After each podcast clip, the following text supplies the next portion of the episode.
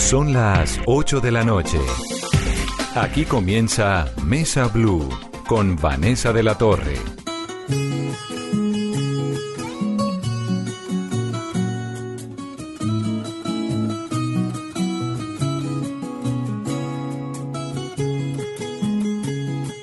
Son las 8 en punto, numeral Vanessa, pregúntele a Molano. Comenzamos inmediatamente a recibir sus preguntas, sus sugerencias. El invitado de hoy en Mesa Blue es el doctor Diego Molano. Hace frío, pero se siente el calor de hogar. Diego Molano Aponte es uno de los precandidatos a la alcaldía de Bogotá por el Centro Democrático, ¿no, doctor Molano? Sí, señora Vanessa, muy buenas noches. Un saludo muy especial. Sí, soy concejal de Bogotá y precandidato a la alcaldía por el Centro Democrático. Bienvenido. ¿Pero usted es Diego Molano el que fue ministro? Eh, Diego Molano, a nosotros nos decían que uno era el bueno y el otro era el malo. Diego Molano, el de Acción Social, ¿Cuál el era cuál? grande. No, Diego Molano, los dos Diego Molano son buenos. Claro, el ministro TIC se llama Diego Molano. ¿Y alguna vez lo han confundido? Claro que sí, el día que a él lo nombraron ministro, todo el mundo me llamaba a felicitarme a las 9 de la mañana todos los medios de, me llamaban y decían, no, felicitaciones. Mi mamá me llamó a las 9 y me dice, ¿cómo es posible que usted lo nombre ministro y no le diga nada a su mamá? Le dije, no, mamá, ese es otro Diego Molano. Así que me tocó explicarle a mi mamá porque todo el mundo nos confundía. Además, porque es boyacense también. Mi claro, familia pero es que además de es muy, chistoso una persona que se llama igual a uno en el gobierno. Sí, Exactamente. ¿No? Eso nunca me ha pasado ni en el No. colegio. Nunca había tenido un Diego Molano en el colegio. Me, me tocó particularmente en el gobierno. Y son de Boyacá los dos. Mi familia es boyacense, él es de Boyacá, toda mi familia es boyacense también. Entonces, seguramente por allá algún pariente lejano hacia el pasado debimos ser parientes. Claro. Eh, ¿Usted es de qué parte de Boyacá su familia? Mi papá de Santa Rosa de Viterbo. Mi papá fue militar, él se vino de Santa Rosa de Viterbo aquí a Bogotá a desarrollar su carrera militar. Mi abuelo paterno de un pueblito que se llama Firavito en Boyacá y mi abuela materna de Tibasosa, el único pueblo donde mandan las mujeres en Colombia. Como debería ser el mundo. No, no, eh, de hecho es así.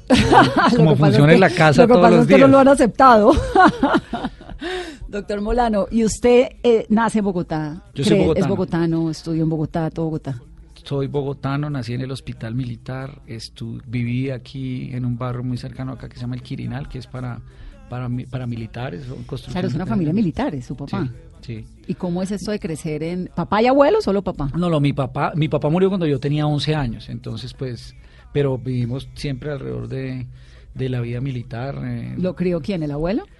No, mi mamá, mi mamá Estela, ella fue la que nos crió a nosotros y, y somos dos hermanos, entonces desde los 11 años ella nos crió, pero antes de los 11 años vivimos por todo Colombia porque los militares Claro. se la pasaban viajando, nosotros vivimos en Villavicencio, en Chaparral, aquí en Bogotá, eh, entonces así conocimos Colombia.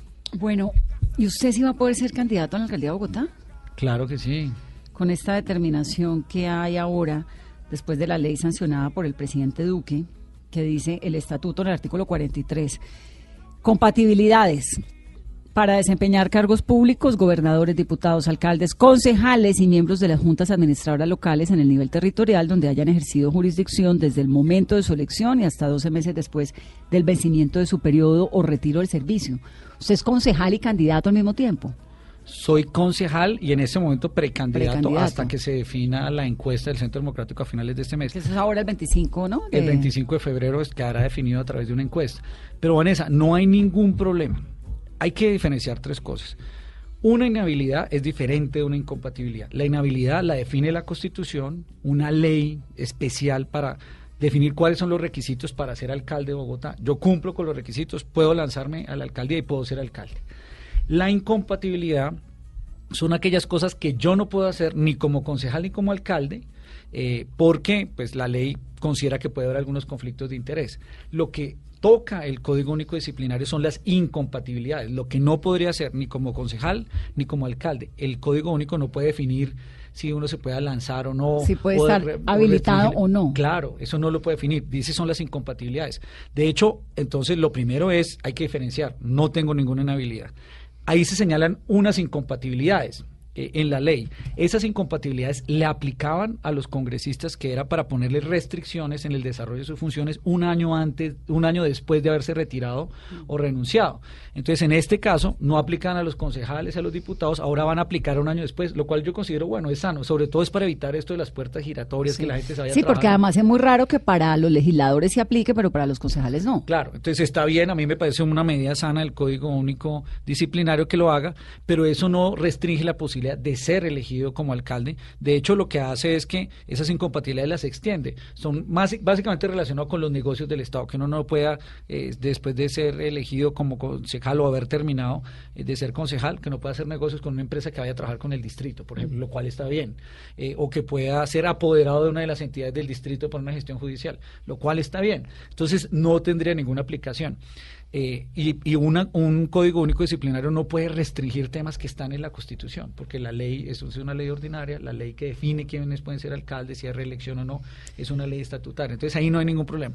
Y lo tercero también es, las leyes no son retroactivas. Eso le iba a preguntar. ¿Es más un asunto de retroactividad, tal vez? Eh, ahí están tratando de interpretar que eso se aplica hacia el pasado. No, la ley está hoy y aplica hacia el futuro. Yo lo que veo ahí es más como un término de interpretación y uso político eh, de esa interpretación ahora para algunos que consideran que no van a ganar las encuestas o las consultas y quieren Pero de los nombres, doctor Morano, uso político de quiénes. No, no, pues aquí hay, pues han salido varios artículos de algunos de los competidores nuestros en otros partidos y dentro del mismo partido, eh, tratando como de insinuar que no, que estamos inhabilitados y la verdad es que no. Aquí las dos, tanto Ángela como yo estamos habilitados para ser candidatos a la alcaldía y podemos ser elegidos alcalde o alcaldesa dado caso de Ángela. El alcalde del Centro Democrático es Ángela Garzón, Hoyos o el doctor Molano, uno de los tres. Somos los tres, exactamente. El proceso inició el 31 de diciembre y somos los tres que estamos en ese proceso. ¿Y usted cómo va ahí? Bien, muy bien. Los tres somos excelentes candidatos, pero yo soy el mejor, tengo la experiencia, 23 años eh, de trabajo, fui director de Acción Social, alto consejero para la Acción Social, contribuimos a que 4.800.000 personas superaran la pobreza extrema, coordinando esa política social en la época del presidente Uribe. Fue director del bienestar familiar, 5 billones de pesos en ejecución de presupuesto, 8 millones de beneficiarios niños en todo Colombia, eh, con resultados. Y también he estado en el sector privado, fui director de la Fundación Bavaria, manejando los programas de responsabilidad social. Sí, tiene una hoja de vida muy llamativa, sobre todo que se ha movido en el sector público, el privado, ha estudiado bastante tenemos somos jóvenes con experiencia, como dicen que son jóvenes, digamos, jóvenes con experiencia y resultados además. Y sin canas. Bueno, de hoy en 20 días ya se conoce el resultado de esa encuesta, doctor Molano, pero ¿cómo va a ser? ¿Cuántas encuestas van a tener tarjetón? ¿Va a ser personalizada casa a casa? ¿Cómo es? El Centro Democrático ha definido un proceso lo más democrático posible y es en, ese, en esa medida en qué consiste. Son cuatro foros que iniciaron hace 20 días uno en Kennedy, otro en Engativá. En cada foro hablamos sobre un tema de la ciudad, se convoca a los ciudadanos como precandidatos, presentamos nuestras propuestas y ahí se construye el programa de gobierno. Quedan dos foros más, uno pasado mañana en la Universidad Sergio Arboleda, el siguiente el sábado en Suba. Cuando terminan esos foros, a partir del 15 de febrero va a salir una encuesta a la calle por dos firmas encuestadoras que van a buscar a las personas en su casa aleatoriamente una muestra representativa y le preguntarán em, quién debe ser el candidato del Centro Democrático a la alcaldía. El que gane... Eso es encuesta... encuesta personal. Personal, en calle. Con tarjetón. ¿Contratada por quién? ¿Quién la hace? El Centro Democrático. Es contratada por el Centro Democrático con una veeduría especial y seguimiento, con una auditoría para que... ¿Pero la hace qué empresa? Estamos en el proceso de definir las empresas, ya hay unas empresas eh, definidas e iniciará el proceso de contratación esta semana, por eso no te puedo dar los nombres de las empresas, pero son empresas profesionales, encuestadoras certificadas. Entonces van casa a casa, ¿usted qué opina este, este, este? Miran un tarjetón donde está la foto y dicen votaría por este. Y al final esa es esa muestra de bogotanos que representa a los bogotanos que consideran quién debe ser el mejor candidato a la alcaldía, pues de ahí sale el ganador. Y hay un 15% de encuestas que se aplicará por una llamada a los militantes del Centro Democrático. Nosotros tenemos registrados militantes, más de 70 mil en Bogotá, que han dicho quiero ser eh, miembro del Centro Democrático, soy, están carnetizados, a ellos los llamarán a preguntarles también. Entonces, 85% va a valer lo que eh, se le pregunta a los ciudadanos de todo Bogotá y 15% a los militantes. El que gane esa, esa encuesta, ese será el ganador, el candidato, único. Eso lo sabremos el 25 de febrero. El 25 de febrero. ¿Qué tan uribista es usted?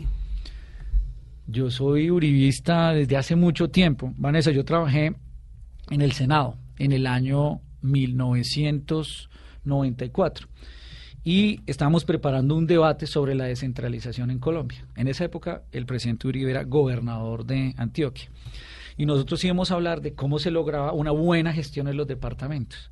Yo era asesor, yo estaba chiquito allí asesor en el Senado eh, y fuimos a visitar al presidente Uribe, en esa época gobernador, a ver la gestión que le estaba haciendo, porque le había hecho una revolución de todo el tema de vías, de microcrédito, eh, todo el trabajo que había hecho, sobre todo con servicios públicos y el tema de agua. Después de esa entrevista y esa reunión que hicimos, yo dije, él va a ser presidente desde ese momento yo realmente me convertí en un uribista y acordamos ayudarnos. Nosotros teníamos un movimiento político chiquito que se llamaba Actitud Renovadora y dijimos, vamos a ayudarle en la próxima elección. Desde esa época soy uribista y acompañé al presidente Uribe los ocho años de gobierno eh, liderando todos los programas sociales. y a Santos también. Estuve en, la primera parte del gobierno de Santos como director del bienestar familiar. ¿Y qué tal? Bien, esa es una entidad maravillosa. El ICF es realmente la entidad más bonita que tiene el Estado. Es el ICF es una entidad, tiene 11.000 funcionarios, tiene 232 centros zonales. Llega, tú vas a cualquier punto del país y hay una casita, hay un hogar comunitario eh, es una entidad a la que realmente me siento orgulloso de haber liderado y dirigido. ¿Y no le critican eh, los del Centro Democrático, los uribistas pura sangre, haber trabajado en el gobierno Santos? Pues que en ese momento todos éramos amigos. Cuando nos peleamos ahí fue que pues, De hecho, no, yo cuando, cuando se toma la decisión de que Oscar Iván Zuluaga sea candidato a la presidencia, yo tomé la decisión, fui y le dije al presidente Santos, yo soy uribista, yo me tengo que retirar porque lo mejor en esas condiciones era poder hacerlo para no afectar pues el, desarrollo del, del, ICF. Pero es, eh, ¿qué tanta aceptación tiene usted adentro del partido? Pues obviamente hay gente que lo apoya, otra gente que no, pero digamos con estos uribistas pura sangre, como digo yo, ¿cómo le va? Pues yo creo que muy bien. Yo porque al, al, mismo presidente Duque le costó, ¿no? Le no fue tan fácil, pues, ganarse el apoyo de una cantidad de sectores. Creo que todavía le critican un montón. Claro, no, yo soy uribista y, particularmente creo que tengo buena relación con todos, con el, presidente Uribe, con Oscar Iván Zuluaga, con el presidente Duque. He trabajado con los tres, eh, con el presidente Uribe, pues los ocho años de gobierno produciendo los mejores resultados en política social, eh, con Familias en Acción. Eh, con Oscar Iván Zuluaga cuando fue ministro, trabajé, somos lo conozco hace muchos años, y con el presidente Duque fui miembro de su equipo programático, desarrollando todos los programas para a nivel urbano, de emprendimiento, en los temas de educación, así que tengo relación con, todos, los juristas, pero especialmente con las bases del partido en Bogotá. Nosotros, yo soy fundador del Centro Democrático, eh, ayudamos a crear el partido, recogimos firmas, eh, sobre todo en el proceso del sí y el no, lideramos aquí en Bogotá todo el, proceso del uribismo. Yo estaba encargado de Ciudad Bolívar, eh, de Usme y de Bosa. En toda la ciudad ganó el sí, en esas localidades ganó el no. Eh, tenemos un trabajo con las comunidades y con la, con las eh, con todos los miembros del partido en la base entonces yo creo que ahí tengo unos grandes afectos y, ¿Qué tan, ¿qué tan determinante es Álvaro Uribe en esta elección? No, pues definitivamente el presidente Uribe pues, es un hombre muy importante dentro del partido, pero lo que él ha impulsado, y eso es muy válido, es que surjan nuevas figuras dentro del partido eh, y que haya mecanismos democráticos. Y realmente este ejercicio de los foros, Vanessa, son muy positivos. O sea, cuando tú vas allí, viene la comunidad, los candidatos, planteamos los problemas y ellos nos dicen, queremos que hablen de esto hablen de microtráfico. Eh, en Engativá nos decían este sábado, mire, aquí hay la vía, la calle 64 tiene un problema de salida allí eh, de congestión, se, se, van generando soluciones democráticas muy importantes y él pues ha propiciado que ese espacio sea democrático y sean garantías para que el que gane pues represente todo el partido. Doctor Molano, usted dice que es uribista, que ha estado cercano, trabajó con el expresidente Uribe. ¿Por qué no recibió usted el guiño del expresidente Uribe y sí lo recibió Samuel Hoyos?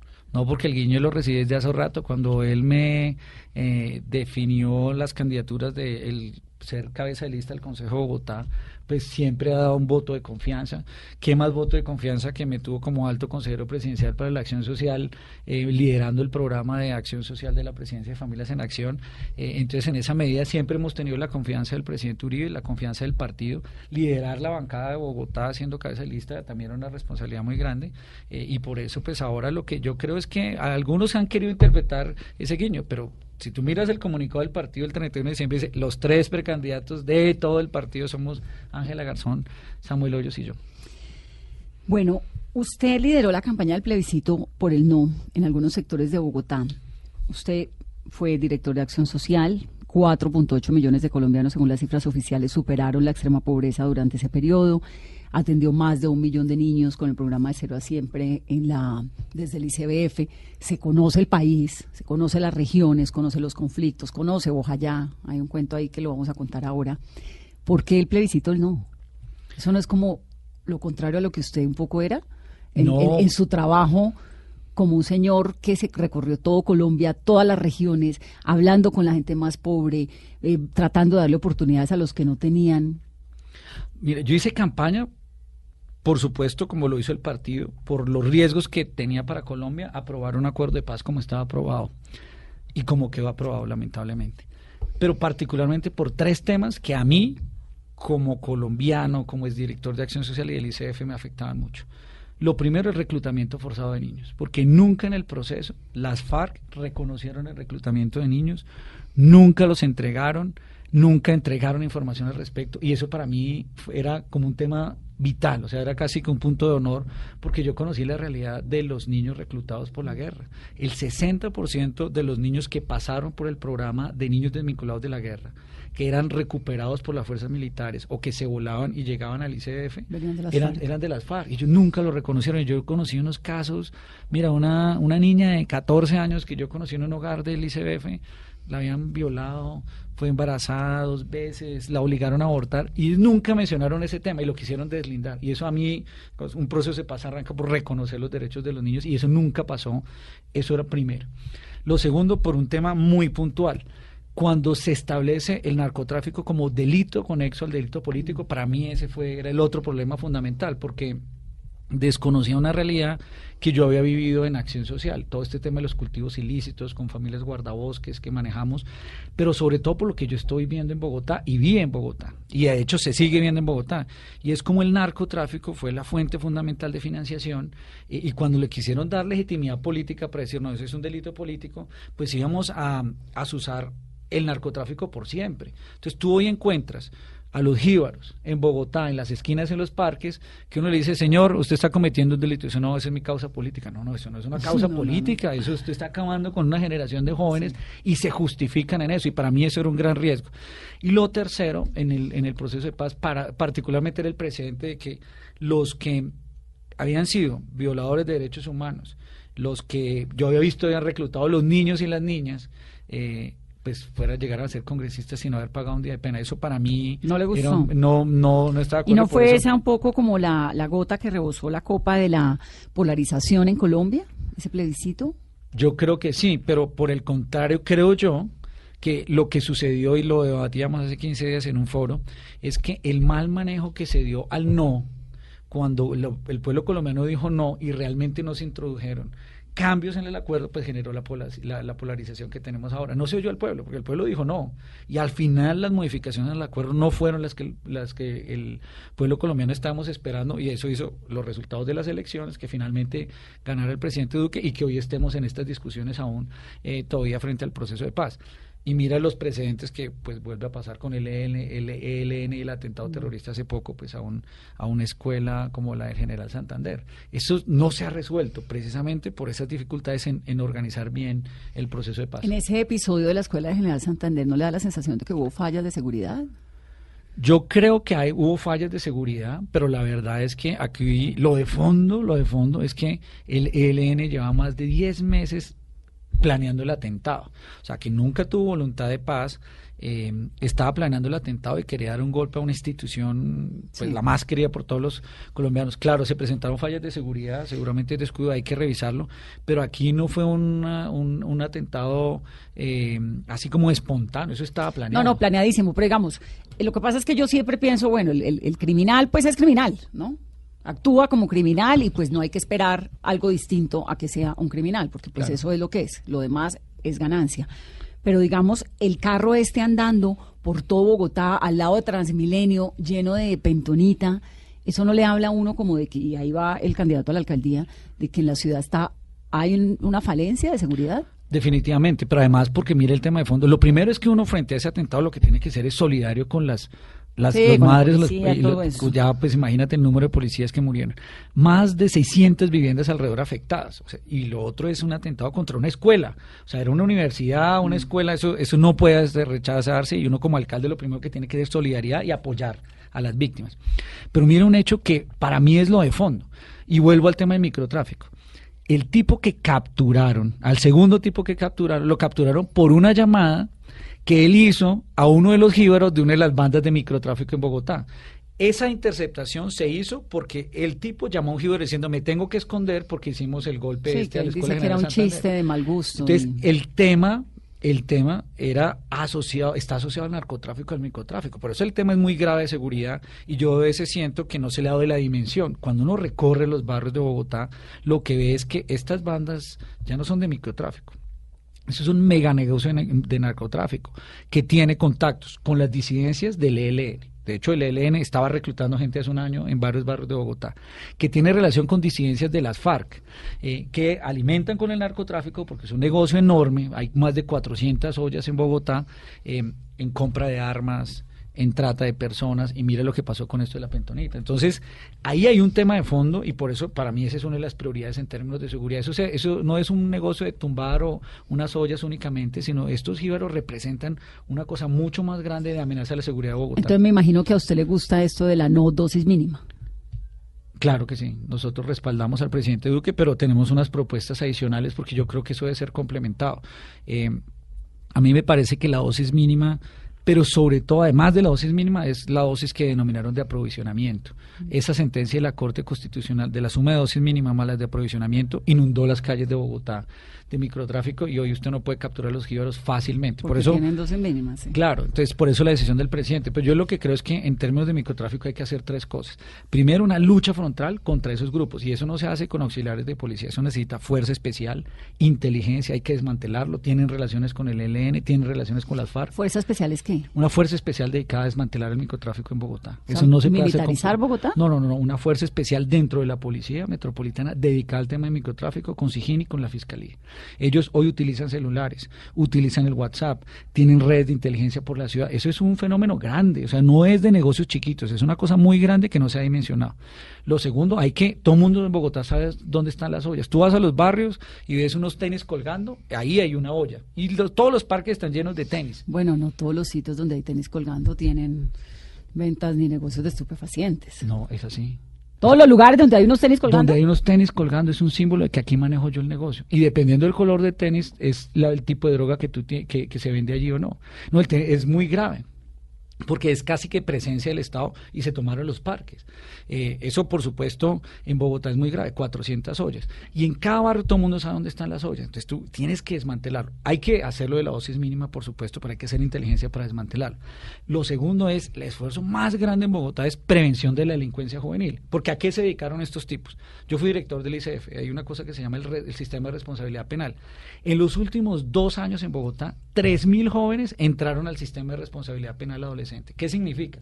Que antes de los 18 años ya habían cometido un delito y fueron sancionados. 80% de ellos fueron sancionados por tráfico de estupefacientes. Los envician y se los llevan porque los manipulan. Entonces nosotros no podemos perder esa generación. La alcaldía tiene que dedicarse a un gran programa de prevención de delincuencia juvenil porque, o si no, nos estamos perdiendo una generación y estos tipos bien organizados se nos los están llevando. Yo digo que ese es el círculo del mal. Porque ¿qué están haciendo, Vanessa, cuando tú vas a un barrio? A mí me gusta caminar los barrios y uno encuentra a los papás que esto es lo que está pasando al pie de un colegio. Primero, comienzan a pasarle papeletas, se las regalan. Primer paso, el círculo del mal. Segundo paso, después de que está enviciado, le comienzan a vender y a pedirle favores. Robo en la esquina, soy un Sí, no, entran en ese pasa. círculo vicioso. Luego los entrenan para que roben los celulares en el Transmilenio. Mm. Ahí comienza el tercer problema de seguridad que tiene Bogotá, les enseñan cómo llevarlo al centro, que le cambien el número email, que lo exporten. Luego entonces ya van a las bandas más sofisticadas para atracos en apartamentos, en centros comerciales o establecimientos comerciales. Y quinto, pues ya quedan vinculados en otro tipo de actividades. Si no rompemos ese círculo del mal, pues vamos a perder una generación de jóvenes y por eso la prevención de la delincuencia juvenil. Y el último tema que a mí particularmente en seguridad, y eso necesita pie de fuerza propio de policía. O sea, en Bogotá no hemos tenido un incremento de pie de fuerza de policía en los últimos 12 años y hemos crecido ya a 8 millones de habitantes. Entonces necesitamos una policía propia dedicada a los temas de Bogotá. Que conozca Bogotá y que esté en Bogotá. Y sobre todo en tres áreas. En el Transmilenio, para proteger a las mujeres, sobre todo que tienen un tema de riesgo de manoseo y abuso terrible. Mm. Segundo, al pie de los parques, que hoy solo a la gente le dicen, a mí me dicen mucho los viejitos, es no, es que no podemos pasar por el parque porque nos la No, es fumamos que no toda. puede pasar, sí. Y lo tercero, al pie de los entornos escolares. Tenemos más de 40 colegios en ese riesgo. Entonces, ese es el, el- el segundo tema, pie de fuerza. Y lo tercero, un gran programa de rehabilitación. A mí eso me preocupa mucho en Bogotá. 280 mil bogotanos consumen drogas. Y cuando tú vas, sobre todo con los niños y jóvenes, a buscar tratamiento, el ICF tiene 10 mil cupos para atenderlos.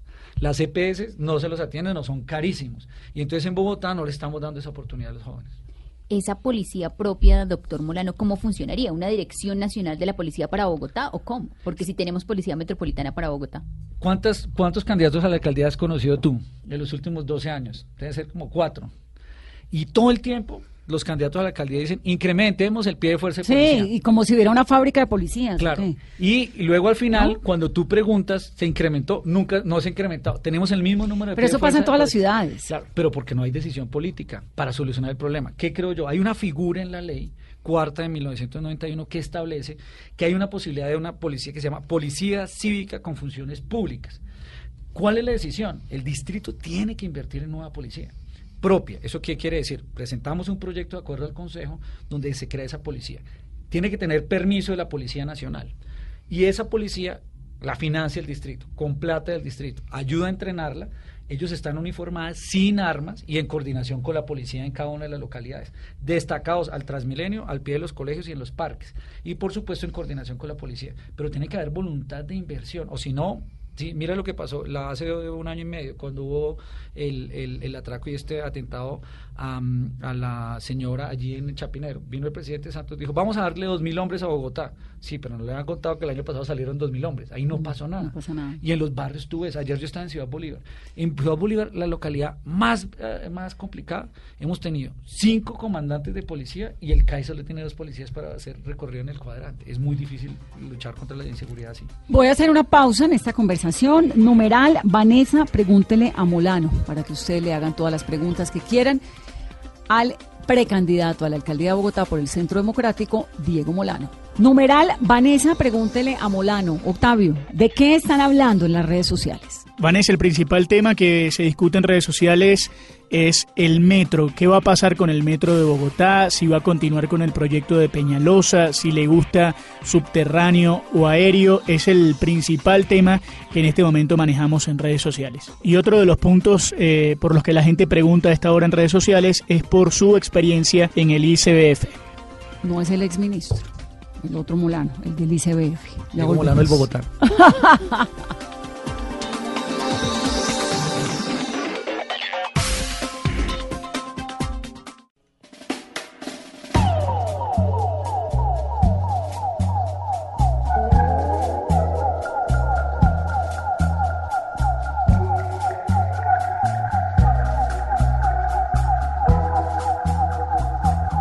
Nos encontramos por casualidad,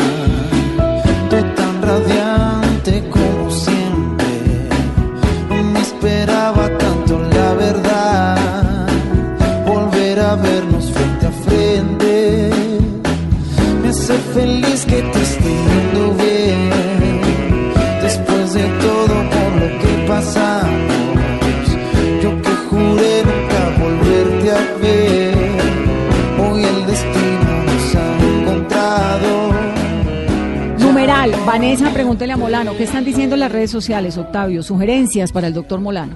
Otra de las inquietudes de la gente, Vanessa, está ahora en redes sociales. Primero tiene que ver con el tema de seguridad en la ciudad y luego qué va a hacer, por ejemplo, con el tema de la Reserva Vanderhamen o qué va a pasar con los venezolanos en Bogotá. Son parte de los temas que hasta ahora la gente pregunta a través de nuestro numeral y de nuestras redes sociales.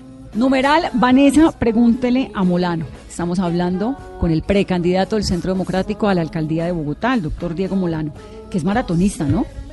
Me gusta, digamos que me gusta correr la media maratón de Bogotá, no maratonista. Pero ¿en cuánto son- se sube Monserrate? Eh, no, a Monserrate sí no he subido hace rato. En la época cuando era joven, eh, muy joven, subía en 28, 29 minutos, pero, Ah, bien. pero, pero eso fue hace muchos años. Corro la media maratón, ¿Y patios? No. eh, no, la media maratón, porque soy más de ciclista, la media maratón. Eh, en la media maratón, pues la última vez hice 2 horas 20. Bien. Pues no, no, nada, pues, quisiera hacerlo mejor, pero, vamos, pero, lo- pero lo terminamos por lo menos en las 2 horas. ¿Y es 20. juiciosísimo corriendo? Me gusta, me gusta dos o tres veces por semana correr.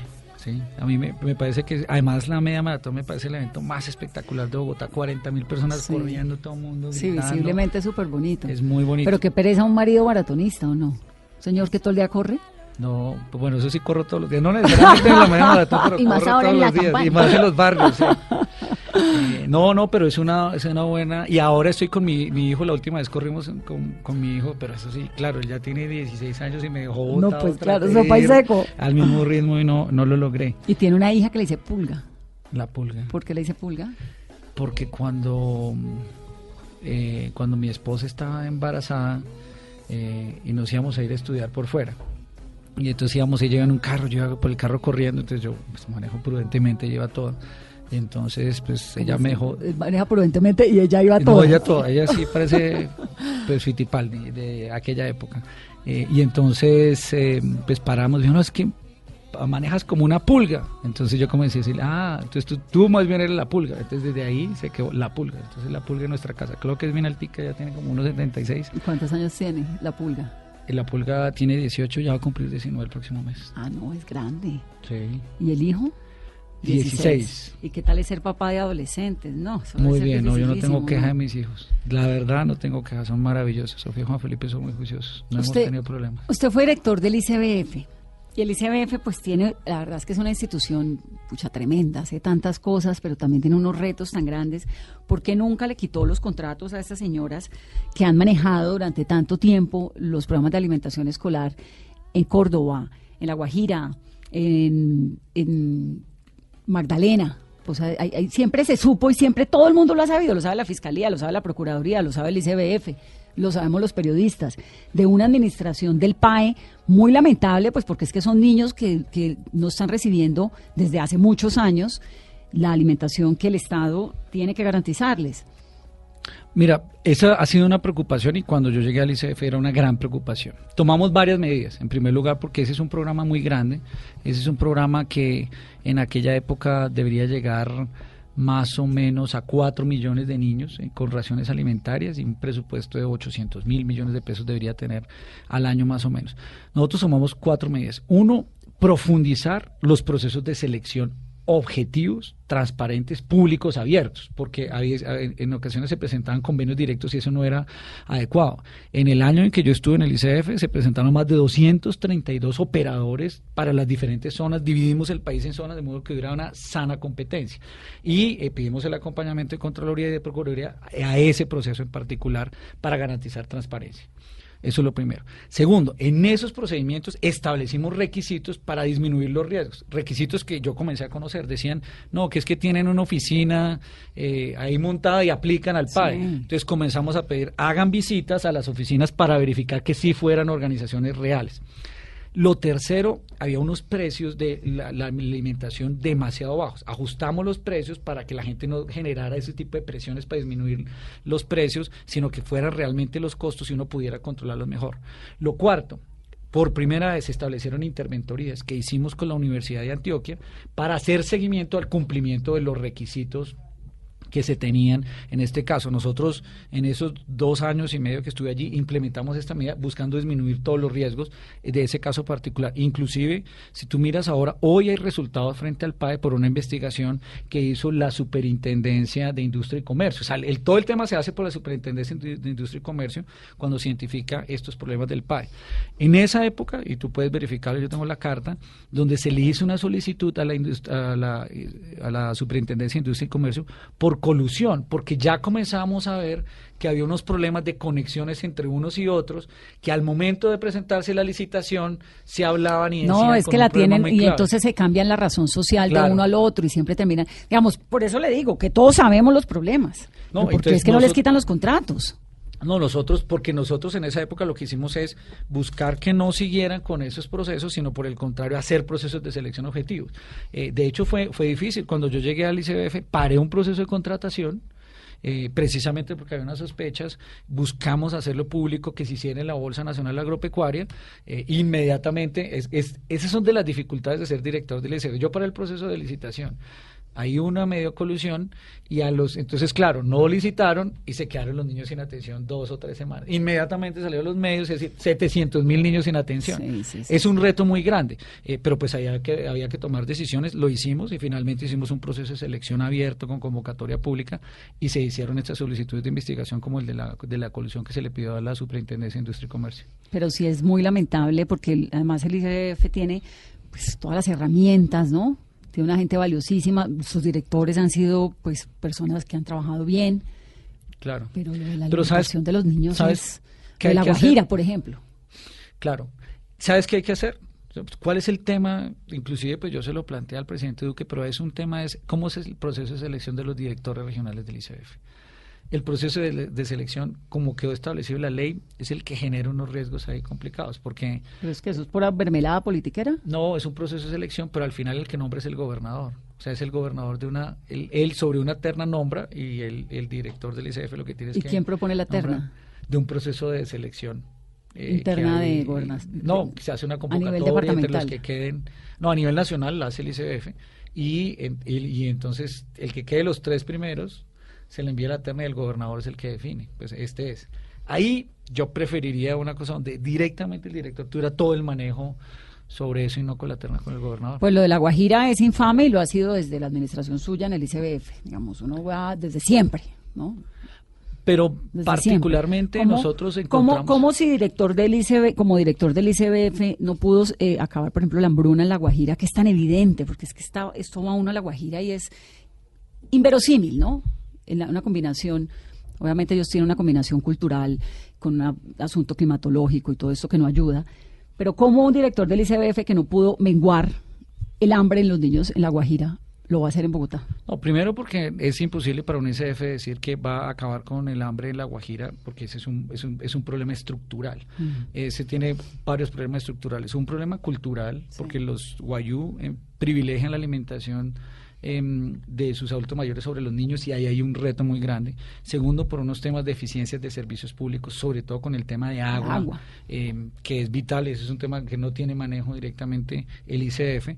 eh, y tercero, por supuesto, unos problemas de corrupción en la prestación de los servicios, no solo el ICF, sino en algunas entidades eh, de allí. Entonces, combinar los tres eh, eso no- era una cosa diferente. Nosotros planteamos un programa que dejamos implementado en el ICF, era para modificar el, el- el proceso, era un programa particularmente para llevar Atención, centros de recuperación nutricional, brigadas móviles, porque tú no puedes hacer nada en la Guajira si no tienes unas brigadas móviles que se muevan en la Alta Guajira, que lleguen a Uribia, por la dispersión del territorio.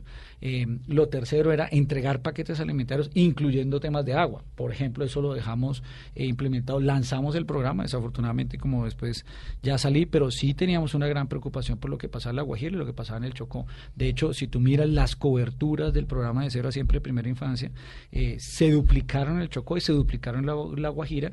Eh, llevamos la estrategia de los centros de desarrollo infantil des- de Cero a Siempre, una principalmente para colocar un centro en Uribia eh, y fortalecer los que estaban relacionados cerca a Riohacha. Bueno, hablemos de Bogotá. Metro. Metro. ¿Le yo- gusta elevado o subterráneo? Yo he dicho que no voy a ser el alcalde que promete el metro, sino que lo entregue. El que le den a usted, usted sigue con ese. Es que no puede, Vanessa, no puede haber más discusión. Esto aquí no puede seguir que es el metro de Petro, el metro de Peñalosa. No, el metro es de todos los bogotanos, de nosotros, nos lo merecemos y no puede tener color político. Hoy hay un proyecto de un metro elevado que aprobamos en el Consejo, una empresa creada, unas vigencias futura- futuras, unos créditos ya asignados y lo que toca es iniciar la construcción de ese metro. Ese metro va a beneficiar a un millón de bogotanos diariamente, además porque tiene, el metro incluye tres troncales de Transmilenio que lo alimentan. La avenida Boyacá, la avenida 68, la avenida Ciudad de Cali. Entonces, con esas tres troncales y ese metro que se construye en los próximos años, va a volver a fluir la ciudad. Sí. Entonces, yo he dicho, ah, lo hacemos, no más El discusión, listo. la construcción. Lo de la séptima, Transmilenio con la séptima, no estaba como muy de acuerdo, sí. No, el Centro Democrático, no Democrático. estuvo de acuerdo con la Transmilenio por la séptima. Nosotros, de hecho, le propusimos al alcalde Peñalosa que no lo hiciera por la séptima, sino que destinara esos recursos a la avenida Boyacá, que beneficia más a localidades como Suba, como Engativá, como Fontibón, como Kennedy, el mismo Bosa. Pues es una decisión interna de él. Nosotros no íbamos a negarle recursos a Bogotá porque Bogotá eh, estaba dentro de un proyecto de un cupo de endeudamiento pero le, le dijimos, preferimos que invierta en la, en la Boyacá. Vamos a ver si finalmente la logra dejar contratada el alcalde o la va a dejar contratada. Lo que sí haríamos es si la deja contratada, la convertimos en un corredor verde. Solo buses eléctricos, cero emisiones, cero ruido, eh, para que la ciudad tenga realmente un corredor verde sobre la séptima. ¿Qué es lo que no le gusta de Transmilenio sobre la séptima? No me gusta primero que no debería ser una obra prioritaria, porque en términos de sostenibilidad y movilidad, cuando tú vayas a construir el metro sobre la Caracas, que solo está a tres cuadras de la séptima, y sobre la misma Caracas va a estar el metro y el Transmilenio sobre la sobre Sí, la Caracas. más importante la Boyacá. No, no se necesita ahí al lado, a tres cuadras, más bien sobre la Boyacá, esa es la prioridad. Lo segundo, por las dificultades en términos de lotes que hay que conseguir, sobre todo de las 100 a la, a la 32, porque allí como hay tanto edificio, unas zonas más consolidadas, lo que nosotros le decíamos al alcalde, bueno, si definitivamente lo va a hacer, hágalo de la 100 a la 200, que hay espacio, es más fácil, la puede aplicar y lo conecta con la nueva avenida 68 con Transmilenio, lo deja conectado al metro que en la segunda fase conectaría la 100 y funciona bien sin necesidad de complicarse sobre el eje de la 100 a la 32. En materia de pico y placa, ¿cómo está para los vehículos particulares y contempla de pronto alguna medida para las motos pico y placa? A Carolina le encanta preguntar el pico y placa. No, pero la ¿sabe, moto. Carolina, yo creo que hay un problema muy grave con Sí, el es tema que lo de las placa. motos- No, pero más allá de eso es que en Bogotá desafortunadamente la medida del pico y placa es un pañito de agua tibia para los problemas de movilidad de Bogotá. Entonces Mm. la gran discusión cada cuatro años es si pico y placa eh, sí o no. Y yo creo que esa es una medida, pero es paliativa. La discusión de los problemas de movilidad tiene que ser más de fondo, que va por tres cosas. Primero, gestión de movilidad. Hoy hace falta mucha gestión y gerencia. Yo les ponía un ejemplo eh, muy concreto este sábado. Tú podrías tener gerentes de vida en todas las vías. Un gerente de vida es un tipo que debería tener un dron, una moto, una grúa, una ambulancia y es un gerente de vida para la séptima, para la 30, para la 13. Se estrella un carro y está en 30, un minuto, 30 segundos, lo que sea. gerente de vías? Claro, porque hoy nadie se preocupa por una vía. ¿Usted quiere gerente de vías? Yo quiero que haya un gerente de vías que con todas las herramientas. cuántos necesitaría Pero ¿cuántos gerentes necesita, necesita? hoy necesita siete gerentes de vías en las vías principales, que son las donde se mueven el mayor porcentaje de carros y que constituyen el principal trancón. Pero mire qué interesante que los precandidatos a la alcaldía han venido con unas propuestas. Navarro que quiere alcalde nocturno, ¿no? Sí, en todas las En todas las localidades. localidades alcalde nocturnos. Usted gerente de vías. claro, pero es y que el gerente de vías es un señor que hace que recorre la vía. No, es que mira, mira qué pasó hoy. Hoy, hoy, por ejemplo, te voy a poner un ejemplo muy concreto. Tú tienes la avenida 68. En la avenida 68, que al futuro va a tener Transmilenio, hay un cruce en la 53 con, con avenida 68. Ese cruce no debería existir porque es el que frena que toda la vía fluya. Un gerente de vías tiene que estar preocupado que ese semáforo funcione bien, que si se estrella un SITP, tú no tengas que esperar hora y media para que llegue un policía para tomar una foto cuando todo el mundo está afectado. El tipo debería llegar con su moto, con Pero entonces el gerente de vía tiene autoridad de policía o llega con sus policías. pues tiene, tiene policía asignado, tiene verificación con el tema, tiene coordinación con Transmilenio. Hoy se va a dar un bus y a nadie le importa porque hasta que a Transmilenio, nadie está- a alguien que le duela que su vía fluya. Casi que uno debería decir, oiga, yo le pago, pero me garantiza que tenga esta velocidad promedio de la vía.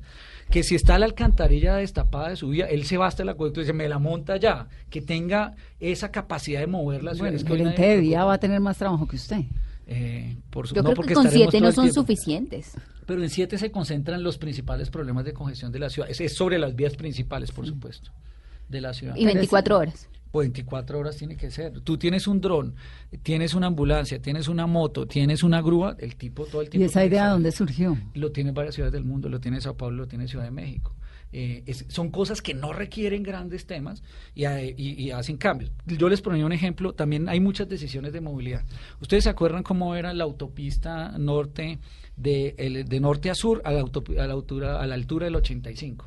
Esa, uno volteaba era por el carril de la Mm. paralela y volteaba al 85. El trancón era enorme. Un tipo, gerente vía encargado de diseño, dijo, no, vamos a meter más bien por el centro la volteada de la, de la 85 por el carril central. Eso le cambió la dinámica de esa vía.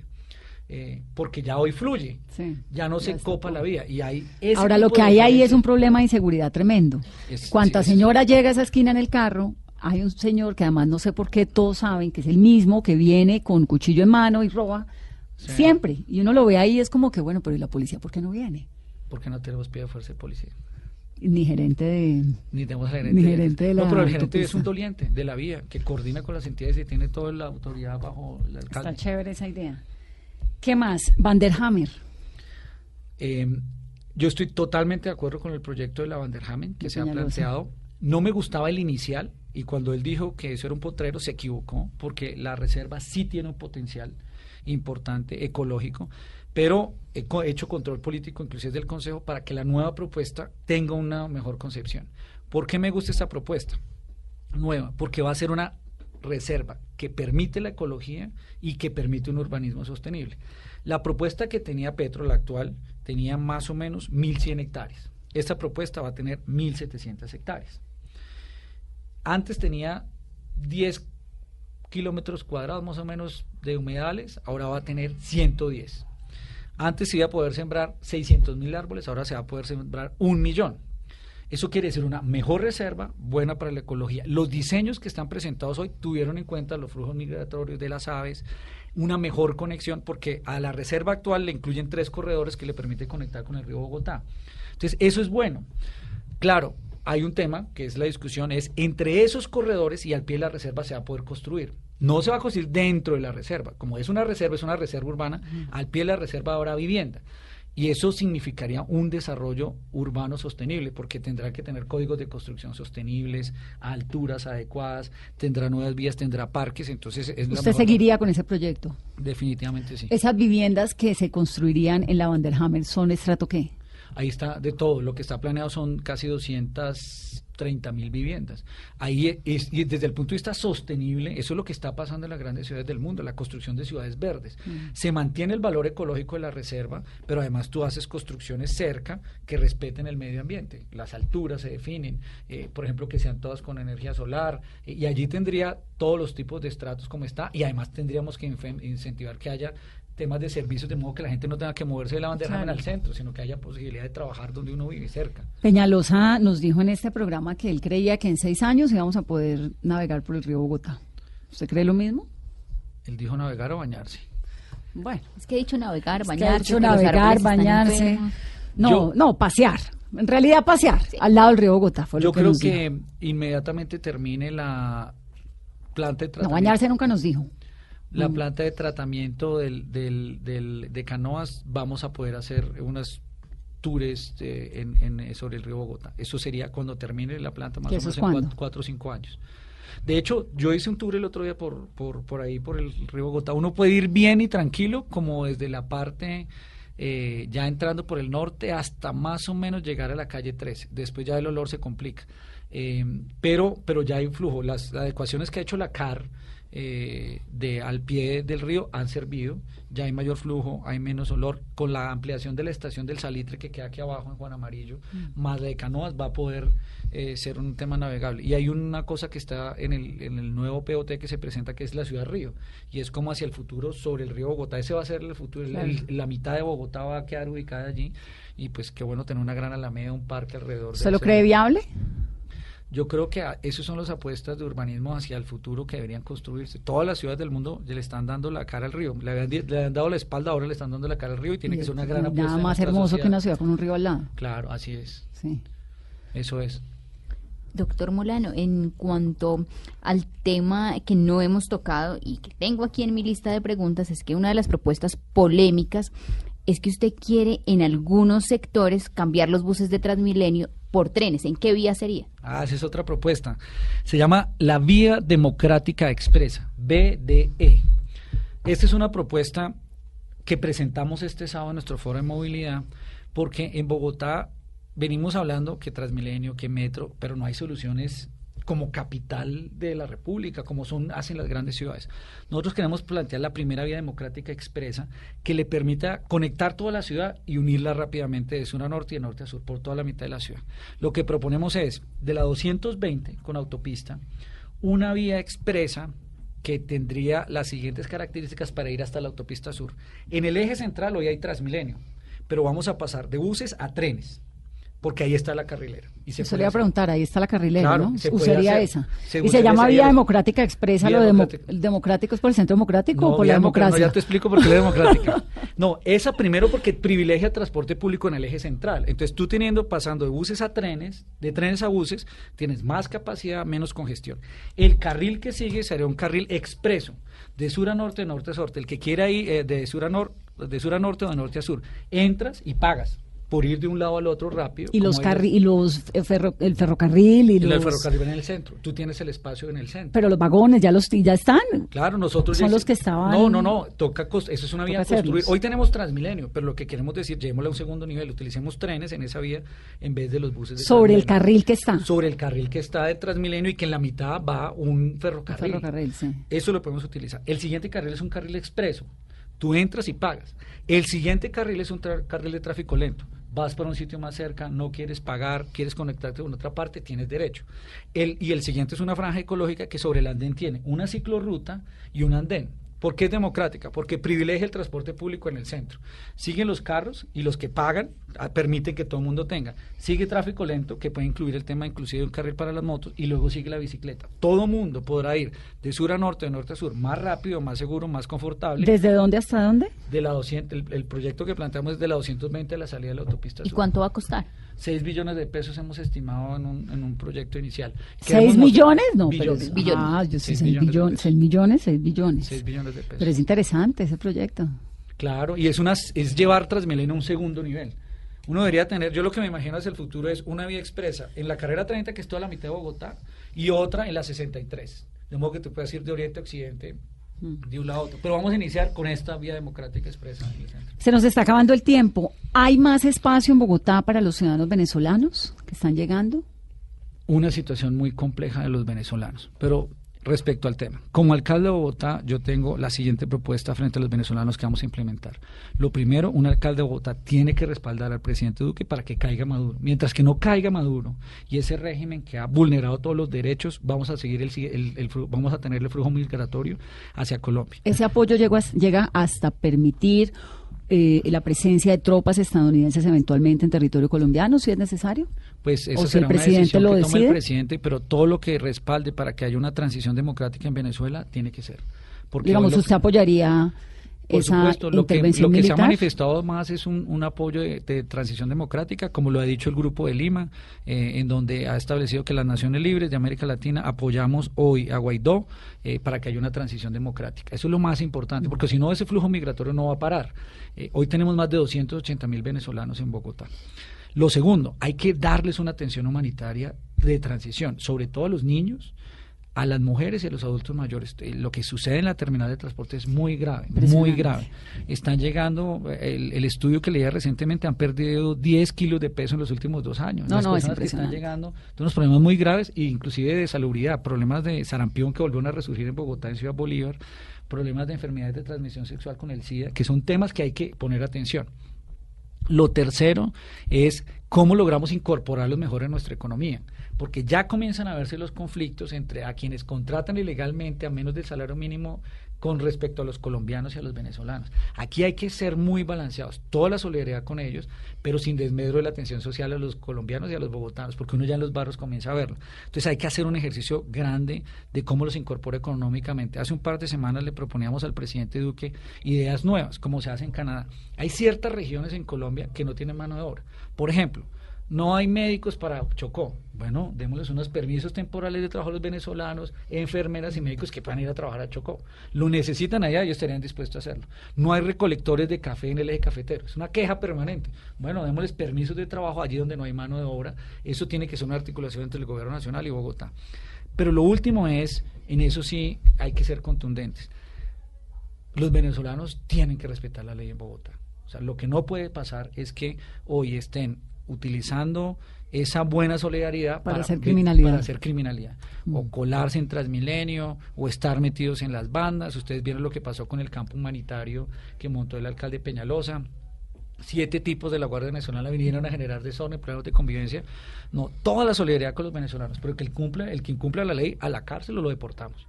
Porque no pueden aprovecharse de la solidaridad de los bogotanos. Entonces el 25 sabemos. El 25 sabemos, sí, Le señor. va a hacer entonces la invitación. Si es candidato, lo espero aquí el 25. Bueno, ¿cuándo nos vemos acá? Agendemos de vez. El 25 a las 8 de la noche lo espero en este programa. Muy bien, aquí nos veremos, Vanessa. Muchas gracias. A ustedes que tengan un muy feliz resto de lunes. Esto es Mesa Blue, es el doctor Diego Molano, precandidato del Centro Democrático a la Alcaldía de Bogotá. Nos escuchamos mañana. Feliz noche.